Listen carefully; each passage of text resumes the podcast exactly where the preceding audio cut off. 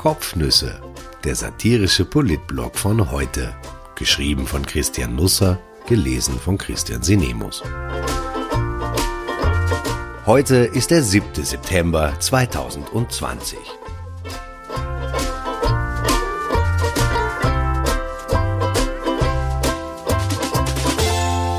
Neues vom gelben Rudi.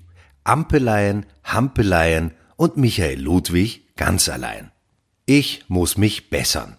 Nach der letzten Kolumne hatten mich Teile der geneigten Leserschaft zurechtgescholten. Ich sei immer gegen alles. Erlässt die Regierung Verbote, gebärde ich mich als Freigeist. Werden wir uns selber überantwortet, empfehle ich eine rasche Rückkehr auf die tugendhaften Pfade von Klosterschulen.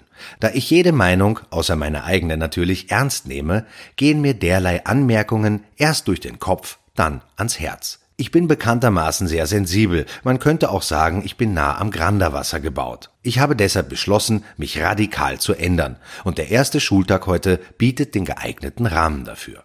Andererseits muss ich sagen, dass es mir die Regierung momentan nicht leicht macht, gegen etwas zu sein. Also, sie macht es mir schon leicht, aber kaum habe ich entschieden, etwas von einer anderen Position auszusehen, patsch, stehen die schon wieder neben mir. Am letzten Montag spiegelte sich beim ORF Sommergespräch das Licht der Feuerschalen in der Iris von Sebastian Kurz. Er blickte Simone Striebel ganz tief in die Augen und mit Schmelz in der Stimme, so als würde er eine Katze zum Schnurren animieren wollen, verkündete er ihr und uns, dass am Mittwoch die Daumenschrauben angezogen werden, aber so richtig. Ihr werdet euch anscheißen, hätte er anfügen können, aber das tat er nicht. Dazu hat ihn seine Mama daheim in Meidling und in der Enklave im Waldviertel zu gut erzogen. Vor dem Fernseher aber lupften die Österreicherinnen und Österreicher die Bettdecke so weit nach oben, dass nur mehr die Nasenspitze herausschaute, und sie zitterten und wünschten sich, dass am nächsten Tag ein Komet vom Himmel käme, damit sie das ganze Grauen nicht mehr miterleben müssen. Am nächsten Tag aber kam kein Komet vom Himmel, sondern nur Rudolf Anschober aus Linz, was für die ÖVP mittlerweile von der Zuneigung her keinen großen Unterschied mehr macht. Der Gesundheitsminister stellte sich hin und versprach ebenfalls Daumenschrauben. Er könnte aber über die Schmerzen, die sie verursachen würden, noch nichts genaueres sagen, weil einen Mann allein eine solche Verkündigung maßlos überfordern würde angesichts der Last, die auf unseren Schultern abzuladen sei. Aber morgen würde man in voller Bataillonsstärke anrücken und dann könnten wir was erleben. Wir Bande gottloser Partysüchtiger. Am Mittwoch dann packte das virologische Quartett tatsächlich die Daumenschrauben aus, aber sie waren aus Plüsch, taten nicht weh, denn sie folterten uns nicht. Eigentlich waren es auch keine Daumenschrauben, sondern die Regierung ermunterte uns lediglich, weiter Abstand zu halten und uns in einem fort die Hände zu waschen.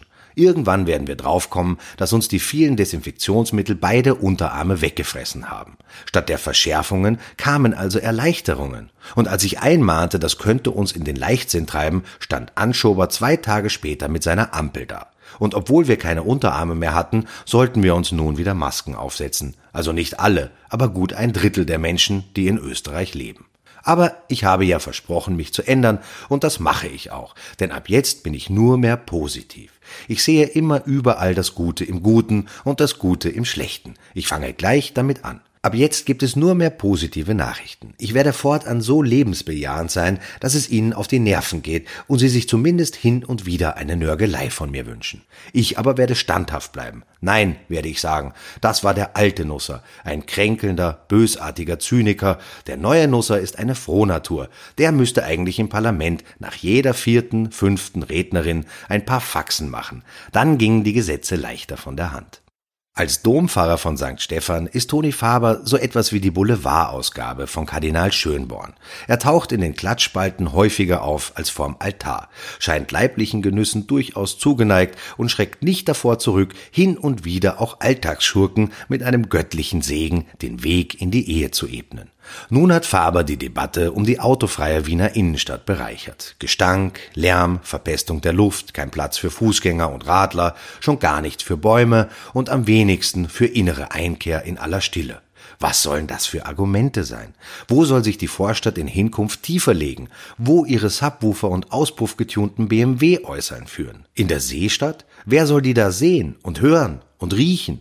Jetzt aber kann die grüne Vizebürgermeisterin Birgit Hebein und mit ihr der ganze Autofresser-Clan endgültig einpacken. Denn Faber sagte im Kurier, wenn Gläubige aus den Bezirken nicht mehr mit dem Auto zur Messe fahren können, würden sie ihrer spirituellen Tankstelle beraubt. Was unheilig daran sein könnte, die U-Bahn zu nehmen, die direkt vor dem Steffel einen Ausgang hat, blieb leider unerörtert. Aber ich freue mich, dass endlich auch die Weltreligionen in die Debatte um die autofreie City einbezogen werden. Jetzt fehlt nur mehr Richard Lugner, der Gott sei Dank aber schon auf dem Weg der Besserung zu sein scheint und gestern, wie ich erfuhr, mit dem Rollator fast schon tausend Meter schaffte. Demnächst soll er in seine spirituelle Tankstelle, sein Einkaufszentrum also, zurückkehren können. Es gab aber noch viel mehr gute Nachrichten am vergangenen Wochenende. Die Ampel zum Beispiel erblickte das Licht der Welt, aber natürlich wurde sofort wieder herumgemosert, etwa warum sie vier Farben hat. Ich finde das Gold richtig. Außerdem sind es ja nicht vier Farben, sondern genau genommen bis zu acht. Bei der Präsentation sprach Anschober nämlich davon, dass die einzelnen Ampelfarben auch blinken könnten.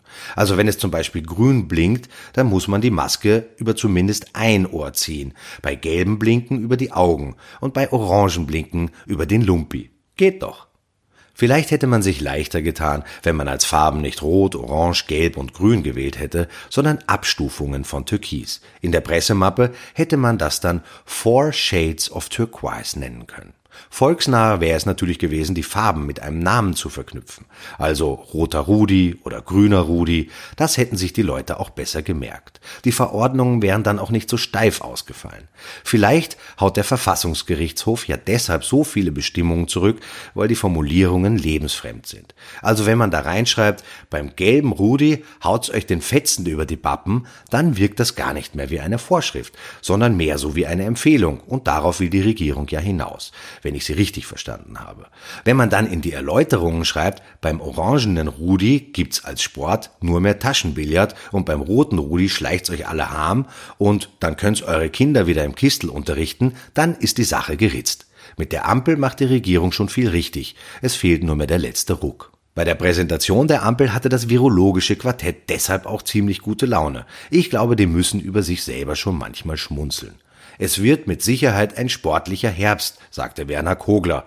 Jetzt stellt sich die Frage, wer ist schneller, wir oder das Virus? Autofreie City oder Corona-Bekämpfung. In Österreich endet immer alles in einem Schwanzvergleich. Ich weiß nicht warum, aber vielleicht, weil unser Land ein bisschen auch so aussieht wie ein Penis. Ich werde dem eventuell einmal auf den Grund gehen und Gerd die Sänger danach fragen. Dass sowohl Sänger als auch Richard Lugner in meiner heutigen Kolumne vorkommen werden, habe ich mir zu Schreibbeginn übrigens auch nicht gedacht, möchte ich anmerken.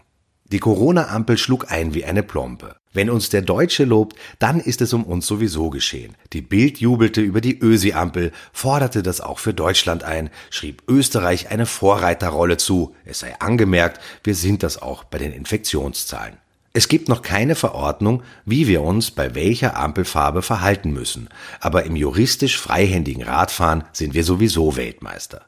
Jeder Freitag ist jetzt Ampeltag, kündigte Anschober an. Statt Sudokus lösen wir ab nun am Wochenende das Regierungsrätsel, was bedeuten könnte, was uns da präsentiert wurde. Wenn wir alles verstanden, ausgeführt und uns daran gewöhnt haben, kommen die Vorschriften neu und es beginnt von vorne.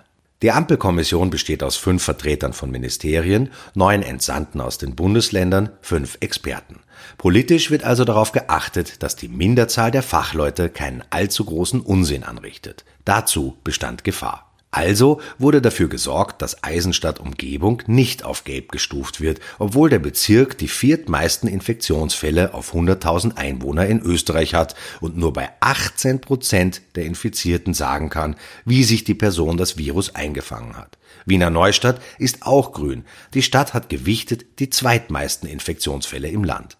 Aber vielleicht haben ja am kommenden Wochenende ein paar Bezirke mehr den gelben Rudi.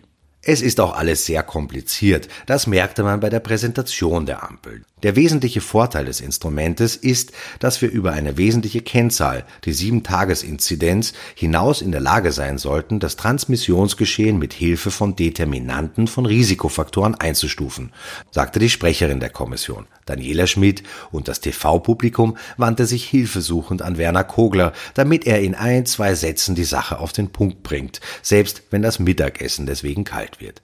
Die Kommissionsmitglieder mussten allesamt eine Verschwiegenheitserklärung unterzeichnen, was in Österreich ein Garant dafür ist, dass die Inhalte in doppelt so hoher Geschwindigkeit durchsickern. Auf Tradition legen wir schon ein bisschen Wert. In Wien sind am 11. Oktober Wahlen und wenn ich mir das Feld so ansehe, dann traue ich mir die Prognose zu, außer der SPÖ wird das keiner mehr hoch gewinnen.